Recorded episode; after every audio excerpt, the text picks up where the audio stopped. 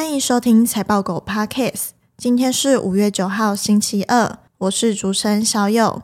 今天分享两则产业新闻。第一则新闻：Meta 挖角 AI 晶片团队。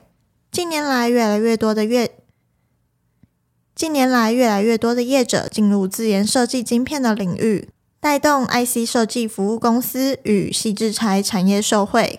近年，中美大型资料中心系统厂也开始投入晶片设计，以改善资料中心工作负载处理，并开发新功能。路透社报道指出，Meta 从英国新创公司挖角 AI 晶片团队，并已设计了一种能为伺服器执行类似流量管制的晶片。此外，Meta 也正在设计一种复杂的运算晶片，用于训练 AI 模型和执行推理。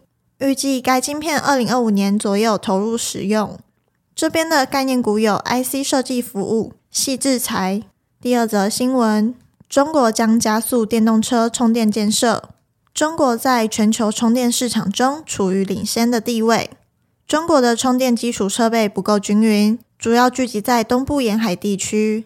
为了改变这种不平衡的现象，中国政府于今年四月启动新能源汽车下乡计划，并加速基础建设。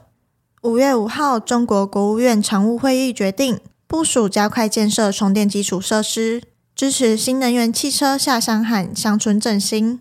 值得一提的是，中国的车装比远高于欧美，其中中国平均七台电动车使用一个公共充电桩，而欧洲为十一台，美国则高达二十台。此外，美国也正在积极推动充电桩基础建设。二零二一年推出基建法案，随后二零二二年通过降低通膨法案，投入资金解决充电桩基础建设不足问题。这边的概念股有电动车充电桩、充电站。以上新闻相关资讯和相关概念股清单，我们都列在网站上，点选资讯栏财报狗新闻链接都可以看到，也可以透过这个链接订阅财报狗新闻。我们每天会帮你整理产业动态和最新消息，寄到你的信箱。今天的新闻就到这里，我们下次再见，拜拜。